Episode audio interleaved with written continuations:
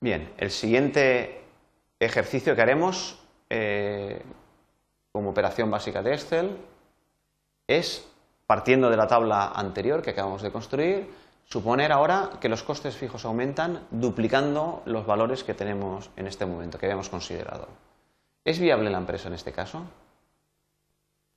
Bien, esto es uno de los principales eh, potencias del Excel. El Excel sirve para que nosotros nos hagamos un esquema, una planificación, pues en este caso de una fabricación o de eh, una fabricación de tuercas y tornillos y eh, considerando que vamos a tener unos costes, etcétera, pues esperamos tener un determinado beneficio.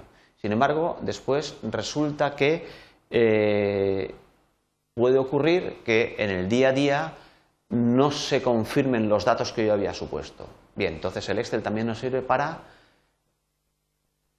comprobar o para ir eh, controlando que eh, la realidad pues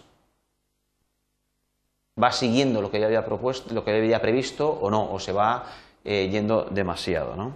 Entonces, vamos a ver en este caso, por ejemplo, resulta que nos han subido los recibos y los costes fijos aumentan al doble. Es decir, que por fabricar las tuercas no vamos a eh, tener 30.000 euros de, eh, de, coste, sino que vamos a tener 60.000.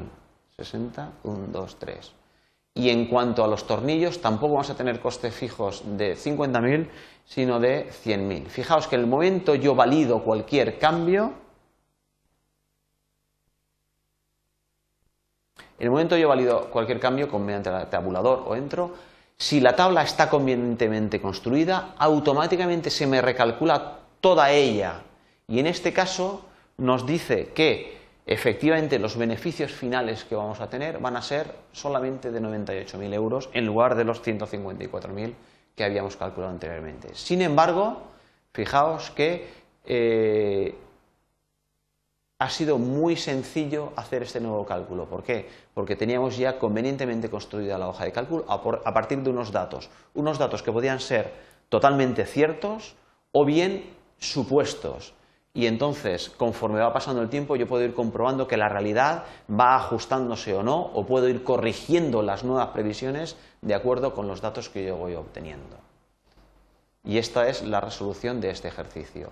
Si es eh, sí que tengo beneficios, lo que ocurre es que en este caso son solamente, los beneficios esperados son de solamente 98.000 euros en caso de que yo tenga esa duplicación de los costes fijos.